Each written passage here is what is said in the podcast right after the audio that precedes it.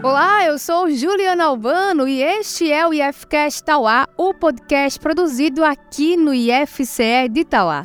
Hoje é 8 de março, Dia Internacional da Mulher. A data foi oficialmente criada pela ONU, a Organização das Nações Unidas, em 1977.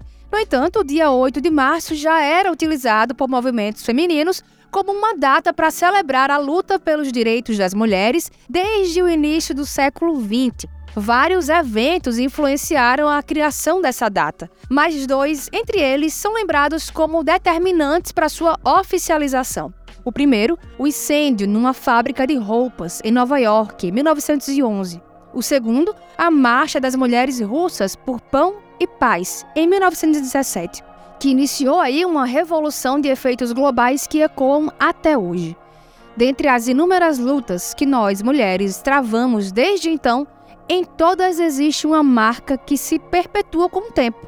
Embora pareçam disfarçadas, todas as nossas lutas por direitos e igualdade são também contra as diversas formas de violência que sofremos. Hoje, vamos falar de uma violência mais escancarada, daquela que nos paralisa, que nos marca, que nos mata. Hoje, o IFCast Tauá fala sobre a violência contra a mulher.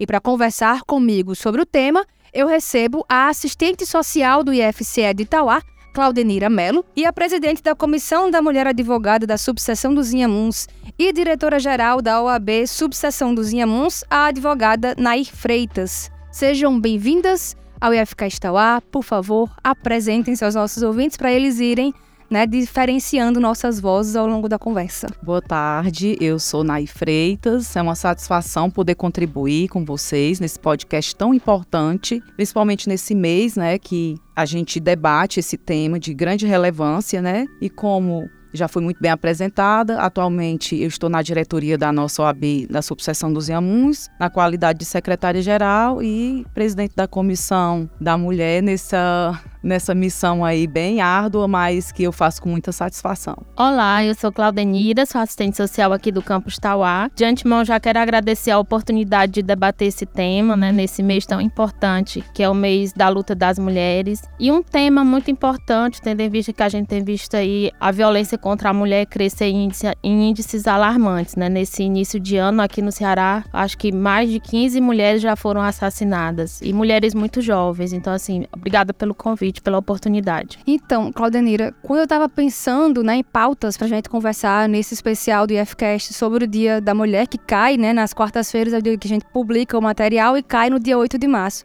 Bom, eu pensei em vários temas, né? Aquela coisa, a gente poderia estar falando agora sobre igualdade salarial, de gênero, mas aí teve esse tema que não saiu do noticiário, né? Assim, desde do começo do ano e do carnaval em especial para cá que a gente tem visto inúmeros e inúmeros casos de violências contra as mulheres de todas as formas. E aí eu queria saber, na análise de vocês, né, quais são as principais causas para que essa realidade aconteça de forma tão recorrente na nossa sociedade? Bom, eu apontaria como principal causa para esse índice alarmante de violência contra as mulheres um aspecto cultural da nossa sociedade que é o patriarcado. Então, assim, a nossa sociedade, ela se constituiu com essa supremacia do homem sobre a mulher, que coloca sempre a, mulher nessa condição de subjugada. E isso traz toda uma consequência como o machismo estrutural presente nas relações. Então, assim, o homem muitas vezes percebe a mulher como propriedade particular dele. E aí, às vezes, o término de um relacionamento é o gatilho para uma violência. Às vezes, a violência já vem se perpetuando, já vem acontecendo. E aí, às vezes, o término do relacionamento é o gatilho para a violência e às vezes, infelizmente, chegando a tirar a própria vida da mulher. Então eu diria que essa base patriarcal sobre a qual a nossa sociedade se formou é a principal causa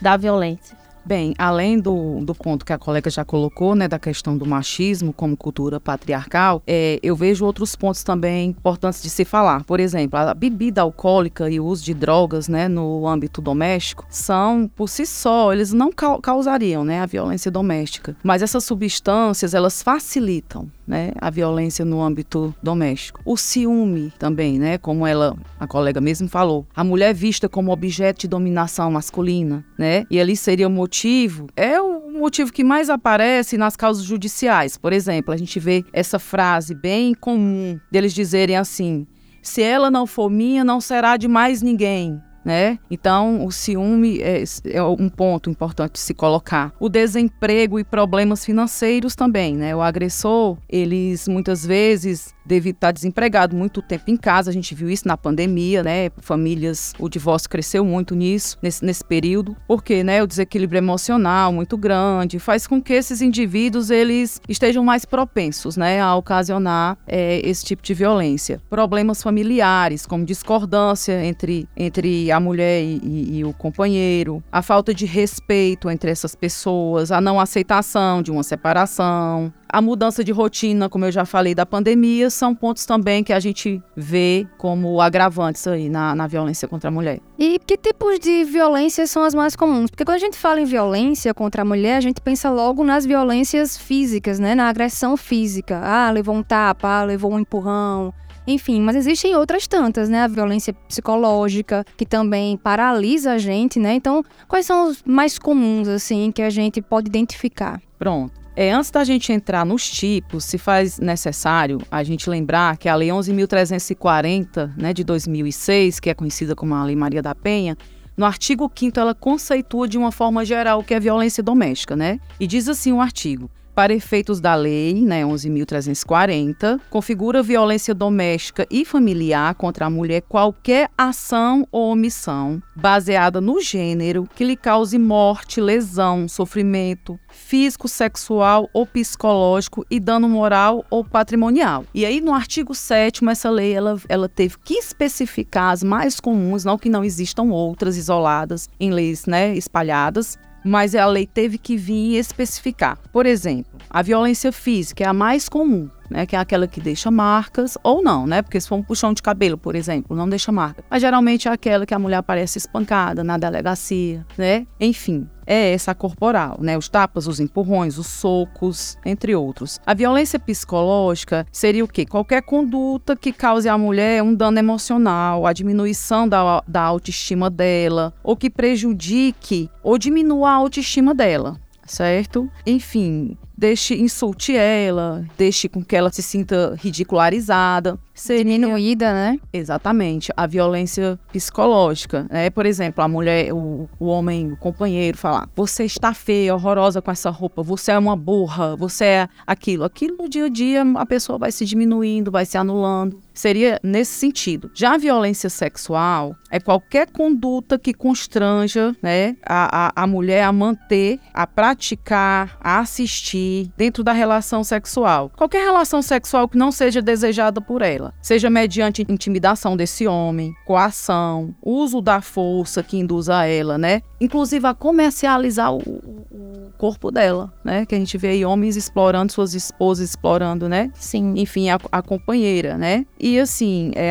mediante ameaça, coação, é. E também quando esse homem não quer que a mulher tenha filho, que force ela tomar o, anti, é, o, o anticoncepcional. Quando ele quer ter filho, ela não quer, né? E que ele força ela não tomar esse anticoncepcional. Quando ele força ela abortar, né? É importante lembrar também que o sexo sem o consentimento é violência sexual, mesmo que seja entre cônjuges, companheiros, enfim. Então é bem amplo essa essa a violência sexual. Inclusive, se a mulher disser não, mesmo que seja esposa, no ato é. sexual, é. falou não, a partir dali é estupro. É, e a gente também, nós, nós temos também a questão da, do estupro de vulnerável, que se aquela mulher estiver embriagada ou naquele momento não estiver na condição de se defender, tiver bebido uma medicação ou estiver bêbada, mesmo sendo marido, se ela não consentir, e ela não tem nem condição de consentir, porque ela não tá, ela é vulnerável naquele momento. Entraria aqui na, na violência sexual, porque seria um estupro. Um estupro de vulnerável, porque naquele momento ela não tinha um discernimento de entender que ali é um ato sexual. Então, a,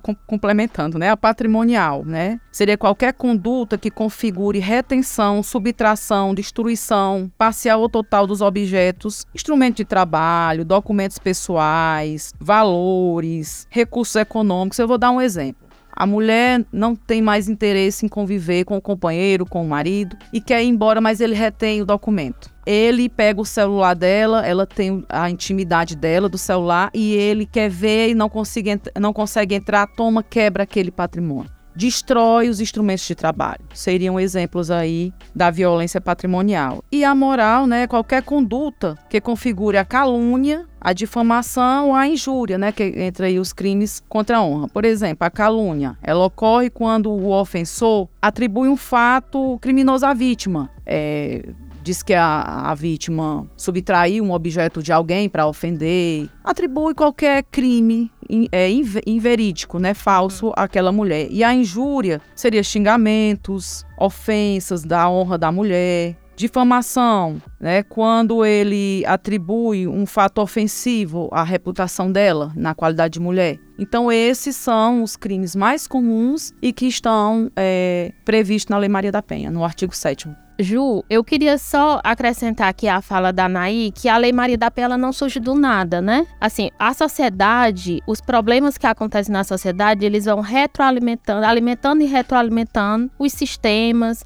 o parlamento, para que os governos possam dar respostas a esses problemas da sociedade. E aí a Constituição Federal garante no artigo 226 que a família, base da sociedade, tem especial proteção do Estado e que esse assegurará assistência à família na pessoa de cada um dos que a integram, criando mecanismos para coibir a violência no âmbito das suas relações. E assim surge a Lei Maria da Penha, né, com esse aumento dessa violência no âmbito doméstico e familiar é, a legislação veio, infelizmente, né, assim, muito pelos movimentos de mulheres, a luta das mulheres por direitos, por igualdade de gênero e também, assim, a custa de mortes que já aconteceram, muitas, né, das nossas companheiras se foram. A Lei Maria da Penha vem para coibir esse tipo de, de crime e também para prevenir, né, porque também tem esse viés da prevenção. É, e nós não podemos esquecer, né, que a Lei Maria da Penha, ela se deu por conta de uma farmacêutica cearense, né, Maria da Penha, que é, o marido tentou matar ela por diversas vezes, forjou um crime, forjou um assalto na casa e deu tiros nela. Ela não faleceu, graças a Deus, ficou paraplégica e esse homem tentou matar ela eletrocutada por várias vezes e ela é, deu entrada, processou esse marido de forma é, criminalmente e o Brasil não deu uma resposta. Então, o tribunal Tribunal Penal Internacional, que é um tribunal que ele analisa crimes é, absurdos, né, graves, quando o país não tomou providência, foi acionado e então o Brasil foi obrigado a tomar providência, inclusive no caso da Maria da Penha. Então é uma cearense, né, que está viva, dando palestras, né, e leva o nome da, da nossa lei. Gente, nas experiências de vocês, né, Claudenira enquanto assistente social, Naira enquanto advogada, que efeitos essas violências causam nessas mulheres que sofrem, né? Bom, a violência é uma das principais formas de violação dos direitos humanos, né? E aí, assim, como a violência ela é multifacetada, ela traz uma série de consequências na vida da mulher. Porque essa mulher que muitas vezes sofre violência, ela tá ali no lar e, e às vezes o companheiro é o único provedor desse lar. Então, assim, as consequências, elas, assim como as causas são multifacetadas, as consequências também o são. E assim, há pesquisas que indicam que as mulheres que sofrem violência, elas acessam mais o serviço de saúde, porque elas adoecem mais. Então, assim, trazem consequências psicológicas. Ela vive um estado adoecedor e não só a mulher, mas a família. Então, assim, as crianças também sofrem nesse âmbito, né, nesse ciclo violento. Então, algumas consequências que vêm: sentimentos de tristeza, desânimo, solidão, estresse, baixa autoestima das mulheres, incapacidade, impotência, ódio e se sentem inúteis. Elas se têm um sentimento de inutilidade. E também desenvolvem doenças como obesidade, a síndrome do pânico, gastrite, doenças inflamatórias e imunológicas, mutilações, fraturas e lesões. E ainda tem mudanças comportamentais, como a gente pode citar insegurança no trabalho. Então, assim, se você não tá bem, né?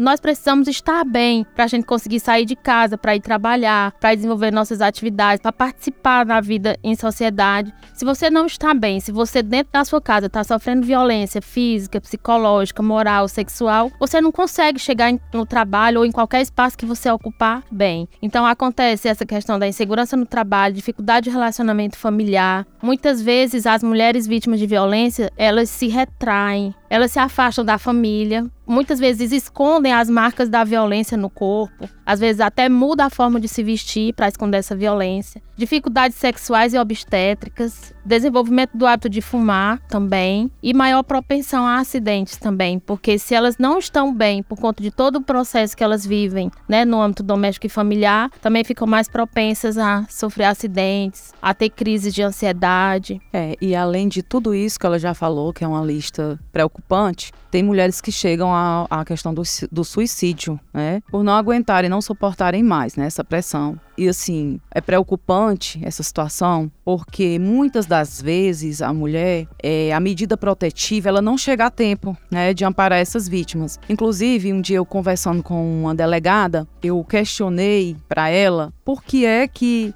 porque assim, é automático essa medida. E eu perguntei para ela, doutora, por que, que é automático essa medida? E ela me explicou, porque se a gente fosse averiguar se é verdade ou não, né, a violência doméstica, porque tem homem que diz assim, doutora, eu como criminalista, eu atendo muitas mulheres, mas também eu atendo alguns homens, né, e eu vou analisar se aquela história de, dele, é, que tem mulher também que usa a Lei Maria da Penha, tem o outro lado, né, como arma. E aí às vezes acontece casos que a mulher usa essa lei porque o namorado não quer mais também, enfim, existe, infelizmente, existe essas situações também, né? E aí, esse era um caso que a pessoa não tinha, de fato, cometido nenhuma violência contra a namorada, o, o namoro tinha terminado e a menina, a pessoa tinha se cortado na frente do namorado, né? Se cortou para responsabilizar ele. Só que tinha um colega junto e filmou. Então, ele não tinha cometido a violência, mas aí a delegada aplicou a medida. Por quê? E ela me explicou quando eu fui questionar. Doutora, porque se eu fosse esperar você responder à ação com seu cliente, juntar as provas e realmente mostrar que ele não é um agressor, e se fosse verdade, ele teria matado ela. Então, aí a resposta para as pessoas, por que, que é automático? Porque é urgente. Para preservar a vida, né? Para salvar a vida. Depois analisa se é verdade ou se não é. Mas é uma medida urgente que tem que ser de imediato, porque senão não, não vai surtir o efeito. Uhum.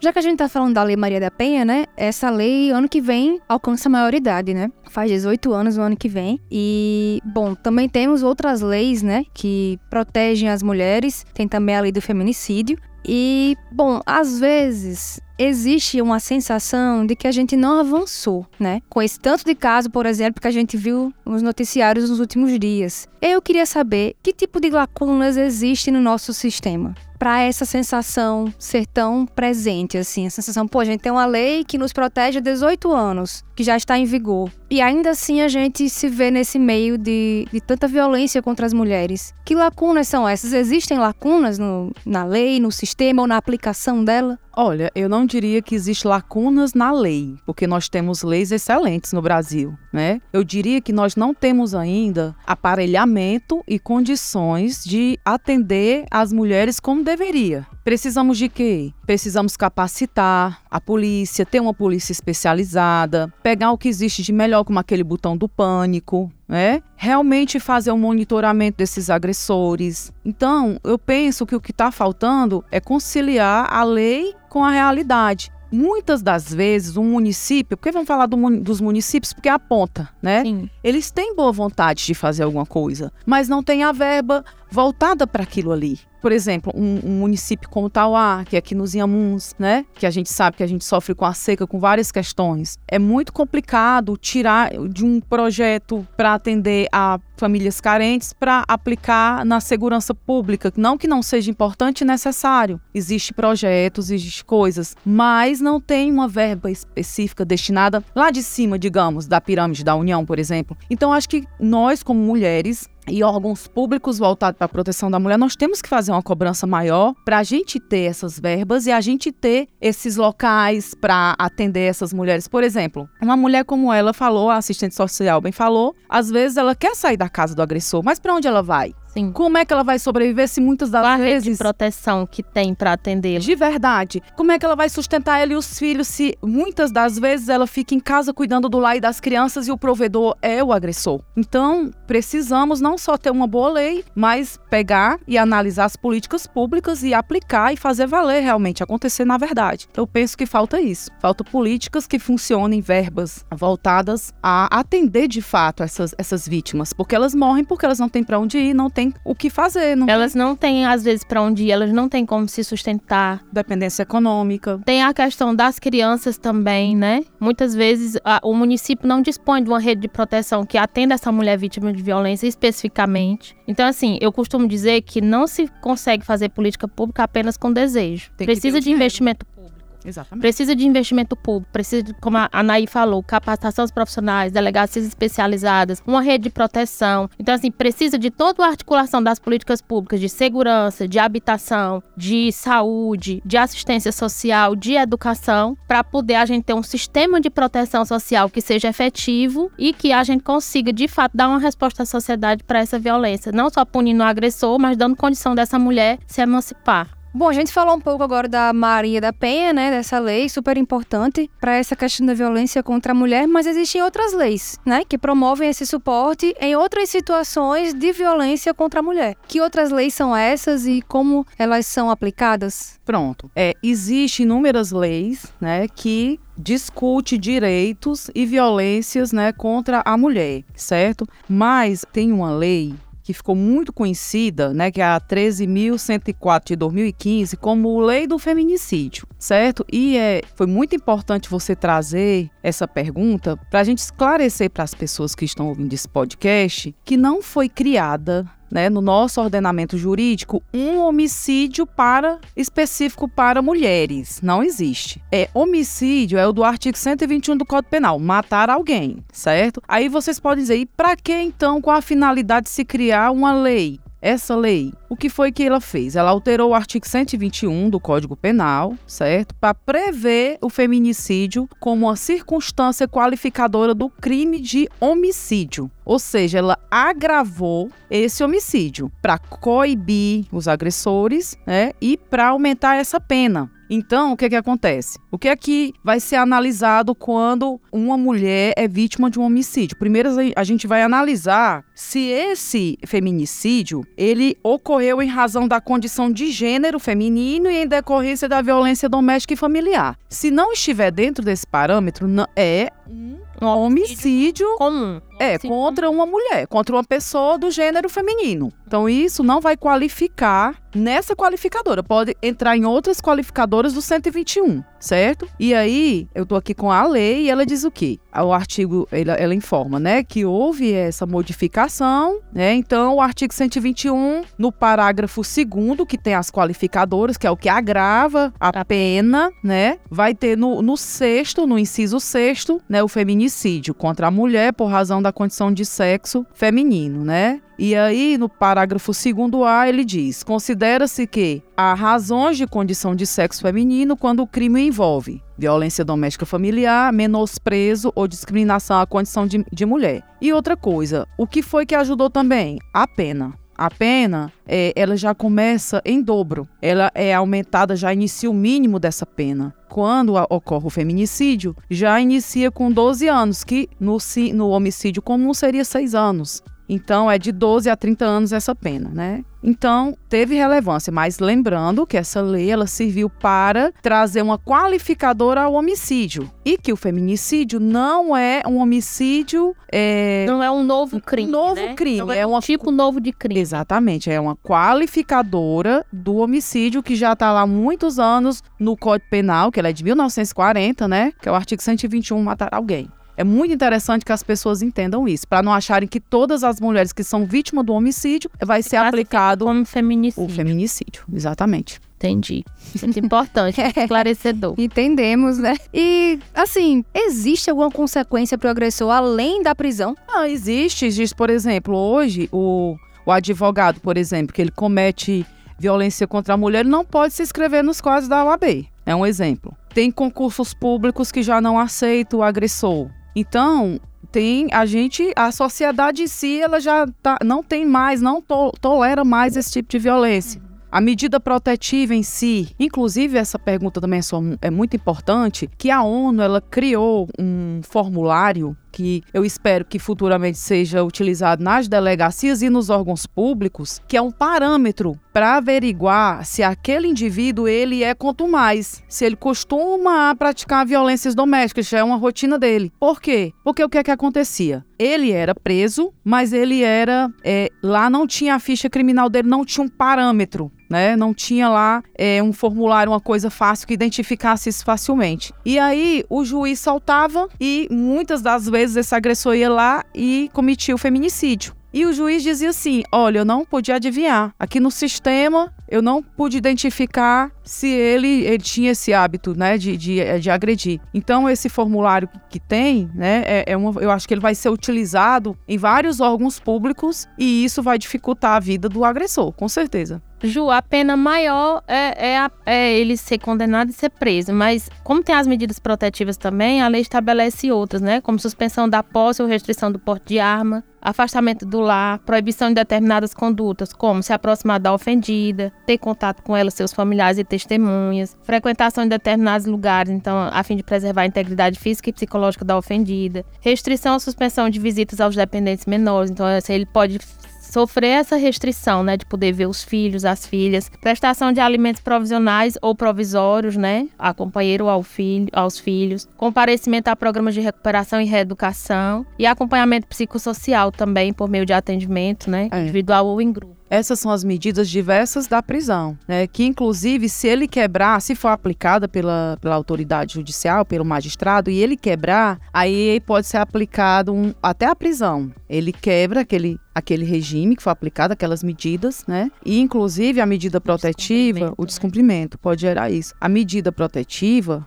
ela funciona. Porque o que, é que acontece? Se a vítima estiver num local, o agressor chegar, ele não pode ficar. Ele tem que sair. E se a mulher acionar a polícia, ele vai preso. Isso funciona. A medida funciona. Uhum. Tem funcionado. Muito bom. Coisa boa. Gente, qual o papel da educação, né? A gente começou a conversa aqui já elencando que é uma questão, infelizmente, cultural, né? Sim. Como é que a educação e a conscientização pública, né, vai ajudar a prevenir esse tipo de violência contra as mulheres? Bom, se a gente parte da premissa, né, de que as causas da violência têm raízes culturais e que a prevenção e a conscientização é fundamental para a diminuição dos casos de violência contra a mulher, então eu diria que a escola é um lugar estratégico para prevenir e combater a violência contra a mulher. Por quê? Porque depois da família, a, a, a escola é o segundo espaço de socialização da criança, do adolescente, né? Onde a criança e o adolescente têm oportunidade de constituir, se constituindo enquanto ser humano, social, político. Então, assim, a, a escola, ela é estratégica.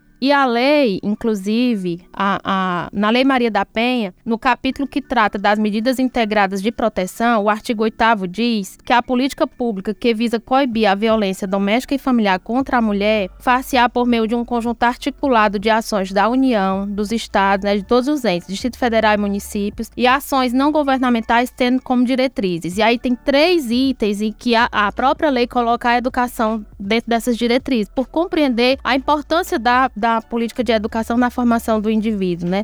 E, da, e de promover uma educação que seja emancipatória. Então, destaca a integração operacional do Poder Judiciário, do Ministério Público e da Defensoria Pública com as áreas de segurança pública, assistência social, saúde, educação, trabalho e habitação. Mais um item: a promoção e a realização de campanhas educativas de prevenção da violência doméstica e familiar contra a mulher, voltadas ao público escolar e à sociedade em geral, e a difusão desta lei dos instrumentos de proteção aos direitos humanos das mulheres. E um outro item: a promoção de programas educacionais que disseminem valores éticos de restrito respeito à dignidade da pessoa humana, com a perspectiva de gênero, raça e etnia. Então, assim, eu acho que a gente precisa avançar enquanto sociedade, né, nesse sistema para promover essa, essa proteção e essa prevenção da violência contra a mulher. Porque, assim, como a gente falou lá no início, a gente carece de investimento e também mudança na legislação. Por exemplo, a gente precisa realmente ter uma mudança na LDB para estar tá incluindo essa temática na própria legislação e que isso não seja letra morta, como algumas coisas que, que já entraram na LDB, né, como outras discussões de, de raça e etnia, por exemplo, mas que assim vai, vai passando no decorrer dos tempos e a gente não vê muita mudança. Então, assim, a gente precisa ter uma mudança cultural,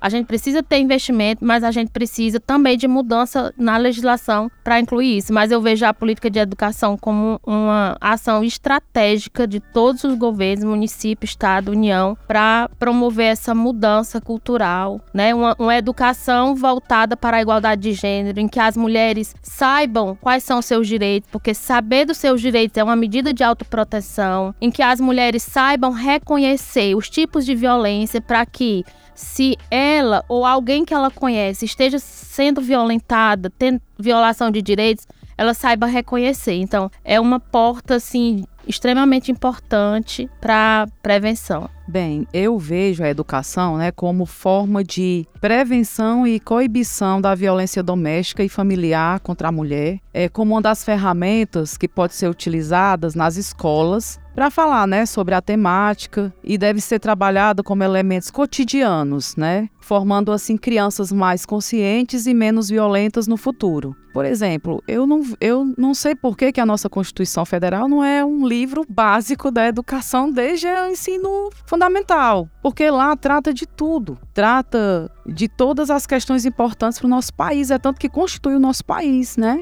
E algumas leis, esses estatutos, principalmente dessas pessoas vulneráveis, né? É, o Estatuto do Idoso, o ECA, a, essa lei da Maria da Penha, deveria ser, estar no currículo né, do ensino fundamental. E aí, vocês me fizeram lembrar de um projeto que eu participei quando eu morava em Fortaleza, que era a OAB na escola. E gente, nós fizemos uma cartilha com os principais temas sociais, assim, né?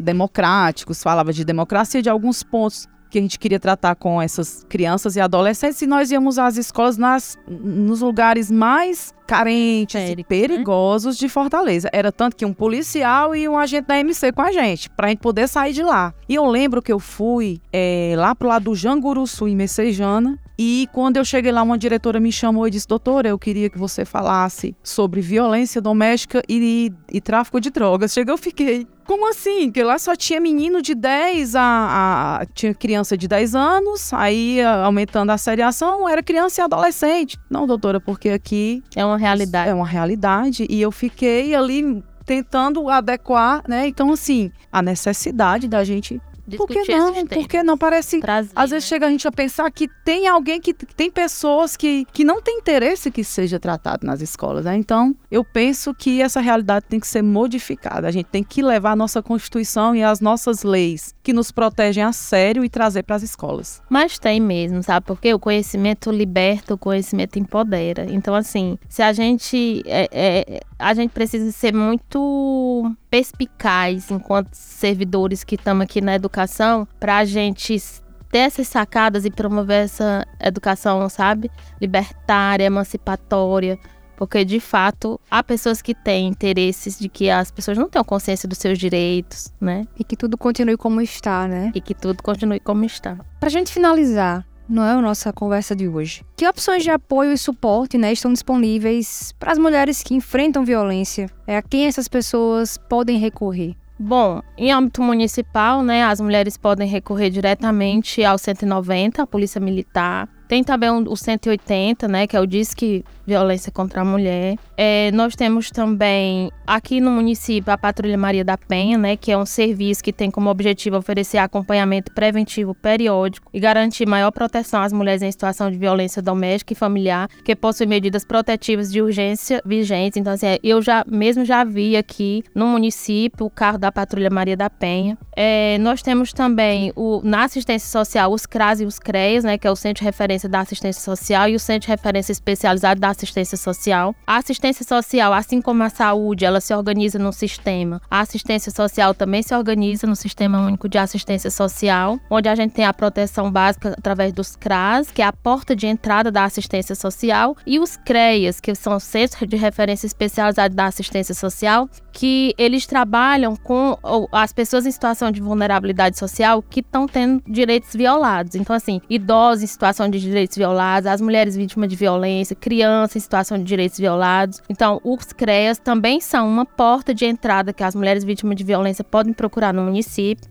A Secretaria de Política para Mulheres, Juventude, Idoso, Drogas e Famílias. E também nós temos aqui uma comissão da mulher advogada, né, da OAB, seção dos IAMUS, que a Anaí pode falar melhor como é que funciona essa comissão. Pronto. É, antes de entrar diretamente na Comissão da Mulher Advogada, eu vou trazer para cá os canais a nível de Estado né, de essa rede de atendimento, né, a mulher no Ceará. Nós temos a central de atendimento à mulher pelo 180, a polícia militar também a nível de estado e município no caso, né, que é a polícia militar, a delegacia de defesa da mulher lá em Fortaleza, o Ministério Público, a promotoria de justiça de combate à violência doméstica e familiar contra a mulher. Nós temos também o juizado de violência doméstica e familiar contra a mulher, núcleo estadual de enfrentamento à violência contra a mulher da Defensoria Pública. E na OAB Ceará nós temos a Comissão da Mulher, né, que lá em Fortaleza está localizada na Washington Soares. E aqui em Itauá nós temos ali a nossa, na nossa subseção, que fica ali eh, na rua Isaías Setúbal Paixão 45, próximo ao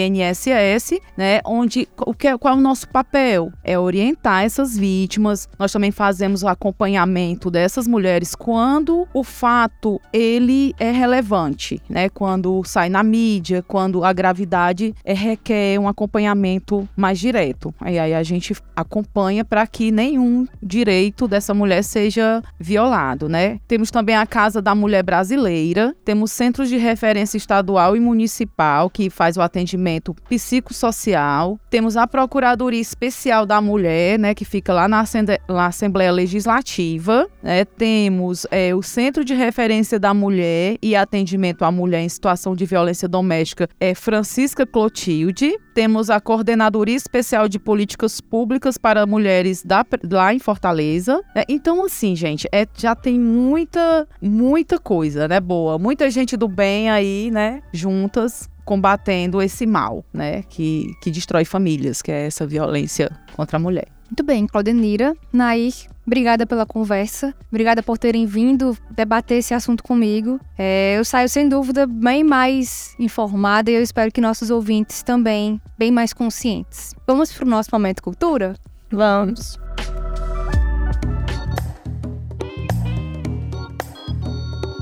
Bom, momento cultura é aquele momento em que a gente compartilha, né, alguma dica cultural. Pode ser um disco, pode ser uma música, uma página na internet, um canal no YouTube, um filme, uma série, enfim, algo que vocês tenham ouvido ou visto recentemente e tenham gostado.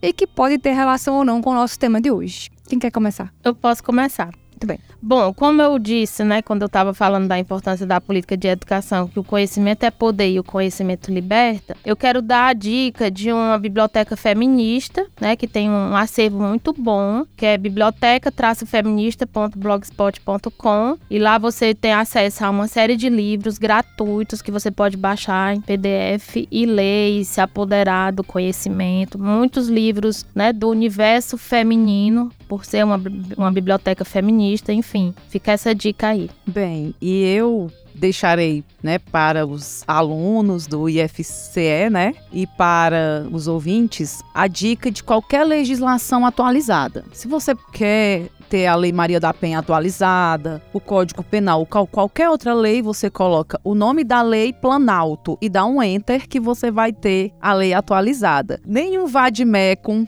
vai estar tão atualizado como a lei. Então, coloca o nome da lei no Google, Planalto, e você vai ter toda a legislação à sua disposição. Excelente dica, viu, Nai? Porque as nossas leis, elas são muito alteradas. Porque, assim, os problemas sociais vão alimentando a necessidade dessas leis irem se atualizando para dar conta, né? Então, não tem desculpa de não estudar e não e alegar desconhecimento da lei. Todo mundo atualizado agora. Excelente. Eu vou indicar uma série que tem um pouco a ver com uma temática, né, que tem a ver com a questão da violência doméstica, que é a série brasileira Bom Dia Verônica. É uma ficção baseada em um livro, inclusive, e está disponível na Netflix. Acompanha aí, na verdade, uma escrivã da polícia, né, em que ela recebe alguma um chamado, um, uma ligação e ela vai investigar essa história e, enfim. E aí vou assistir.